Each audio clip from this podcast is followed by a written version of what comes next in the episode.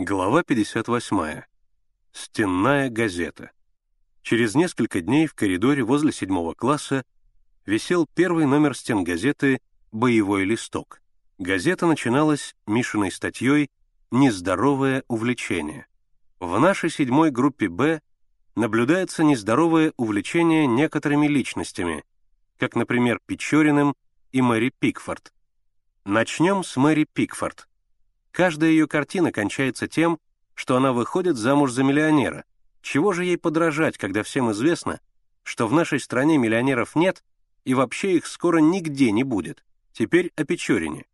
Во-первых, он дворянин и белый офицер. Во-вторых, он стопроцентный эгоист. Из-за своего эгоизма он доставляет всем страдания. Губит Беллу, обманывает Мэри. Правда, она княжна, но и Печорин сам дворянин. Высокомерно относится к Максиму Максимычу. Печорин даже не скрывает своего эгоизма.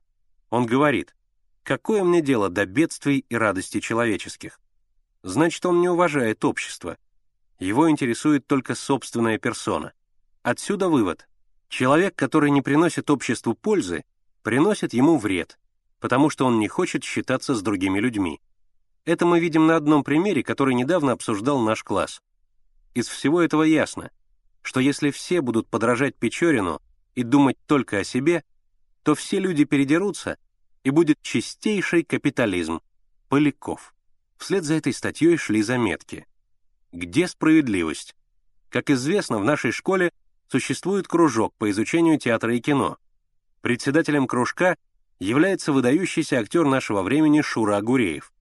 Кружок существует полгода, но ни разу не собирался. Зато сам Шура имеет мандат и бесплатно ходит в кино и театр. Сам ходит, а другим контрамарок не выдает. Где справедливость? Зритель. О порче мебели. Некоторые учащиеся любят вырезать на партах ножиком. Этим усиленно занимается Китов, воображая, вероятно, что перед ним лежит колбаса. Пора прекратить эту недопустимую порчу школьной мебели. Тот, кто режет парты, увеличивает разруху. Шило. О большой перемене. Некоторые учащиеся во время большой перемены стараются остаться в классе. Мы не будем указывать на личности, но все знают, что этим занимается Геннадий Петров. Этим они мешают проветривать класс и преступно расходуют и без того ограниченный запас кислорода. Пора это прекратить. А кому надо сдувать, пусть сдувает в коридоре. Зоркий. О кличках. Учащиеся нашего класса любят наделять друг друга, а также преподавателей, кличками. Пора оставить этот пережиток старой школы. Кличка унижает достоинство человека и не сводит его до степени животного. Эльдаров. Вся школа читала боевой листок. Все смеялись и говорили, что в заметке о Печорине и Мэри Пикфорд написано про Юру Стоцкого и Лёлю Подволоцкую. Прочитав листок, Юра презрительно усмехнулся, а на другой день рядом со стен газетой появился листок такого содержания. «Кто эгоист?» Послание с того света. «Господа, я Григорий Александрович Печорин, ученик седьмой группы «Б» Михаил Поляков потревожил мой мирный сон. Я встал из гроба, и две недели мой дух незримо присутствовал в седьмой группе «Б». Вот мой ответ. Поляков утверждает, что я эгоист. Допустим. А как же сам Поляков? Он целые ночи зубрит, чтобы быть первым учеником. Зачем? Затем, чтобы показать, что он лучше и умнее всех.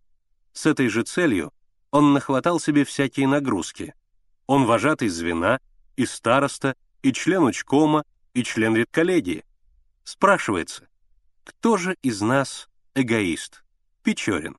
Эта заметка возмутила Мишу. Все в ней неправда.